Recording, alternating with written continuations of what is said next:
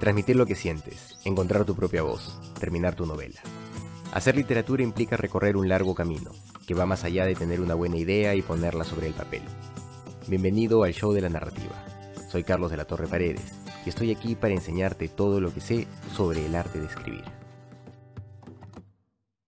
¿Qué tal amigos? Bienvenidos a este nuevo episodio del podcast El Show de la Narrativa, episodio número 11. El día de hoy hablaremos de la escena y el resumen. Para ubicarnos con facilidad vamos a hacer la analogía de comparar esto con las películas, las famosas películas de Star Wars. Imaginémonos que estamos en el cine a punto de ver una nueva esperanza y aparecen las letras del inicio, ¿no? Las famosas letras amarillas del inicio de Star Wars que nos van contando qué sucedió antes de que inicie la película. Luego vemos la nave de Leia escapando de un crucero imperial. En ese momento nosotros ya asumimos que la película ha iniciado. Estos dos momentos tan concretos, tan claros, me gusta entenderlos como el resumen y la escena por antonomasia.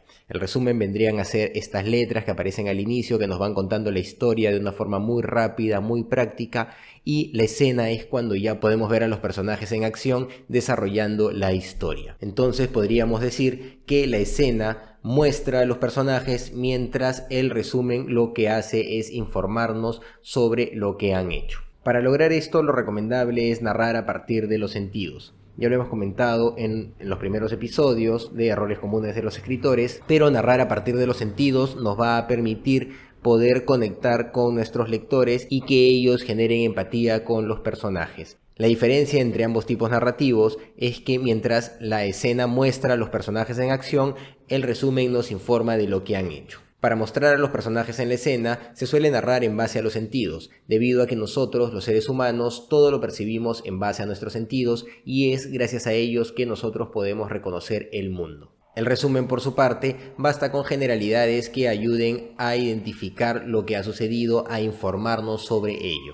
Otra característica fácil de identificar es que mientras la escena distiende el tiempo, lo extiende, hace que en muchas páginas pase muy corto tiempo, el resumen hace que pase el tiempo muy rápido, que en pocas páginas todo pase demasiado veloz, debido a que su intención es solo informarnos de lo que ha sucedido y no entrar en detalles porque no interesa al proceso de tensión de la narración que se está teniendo en ese momento. Para narrar en base a sentidos, y poder mostrar los personajes en acción, se recomienda narrar principalmente en base a sustantivos y verbos. Mientras que para narrar en base a generalidades se puede recurrir a los adjetivos y adverbios, Recordemos que los adjetivos y adverbios son los modificadores de los sustantivos y de los verbos. Un ejemplo de las diferencias entre narrar en base a generalidades podría darse si decimos, por ejemplo, la casa grande. La casa grande puede estar en cualquier lugar, no representa nada, no es nada que realmente nos dé una idea que nos permita reconocer esa casa en base a nuestros sentidos. En cambio, si nosotros agarramos y decimos la casa de más de tres pisos, con dos altos torreones, con inmensas ventanas que parecen ojos que pueden mirar a lo lejos, ya generamos una circunstancia muy diferente debido a que ya nos la podemos de alguna forma imaginar como lectores, ¿de acuerdo? Y eso permite generar algún tipo de empatía con la narración. Entonces, para lograr esto, para lograr que la escena se desarrolle de esa manera, lo correcto es utilizar sustantivos y verbos antes que adjetivos y adverbios. También respecto al diálogo se notan las diferencias en la escena y el resumen. Mientras la escena utiliza diálogos directos, el resumen utiliza diálogos indirectos. Y es interesante porque justamente la misma definición del diálogo directo implica que se muestra al personaje hablando, mientras que la definición del diálogo indirecto implica que el narrador dice lo que dijo el personaje tal debido a que lo único que interesa en ese momento es informar sobre algo. Entonces, eh, en el diálogo directo y en el diálogo indirecto se ven claramente las diferencias entre la escena y el resumen. Sin embargo, estos dos tipos narrativos se complementan entre sí, se intercalan constantemente y permiten armar algo funcional que termina convirtiéndose en las obras narrativas que todos disfrutamos. Entonces amigos, no es que una sea mejor que la otra, sino que ambos cumplen roles específicos dentro de la narración.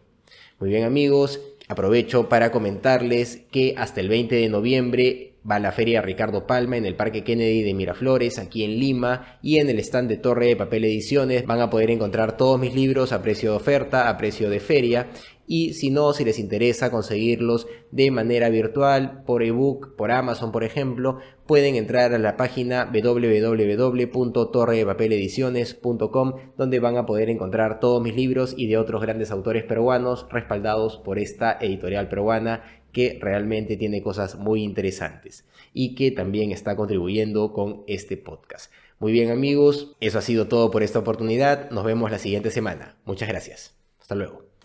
Si te ha gustado este episodio, compártelo y dale suscribir al canal o plataforma donde nos estés escuchando. Así nos ayudas a seguir creando contenido. Si quieres saber más sobre mi trabajo, puedes visitar carlosdelatorreparedes.com. Encuentra más información sobre el podcast en carlosdelatorreparedes.wordpress.com y en las redes sociales de El Show de la Narrativa. Este es un podcast de Proyecto Valiente, SAC.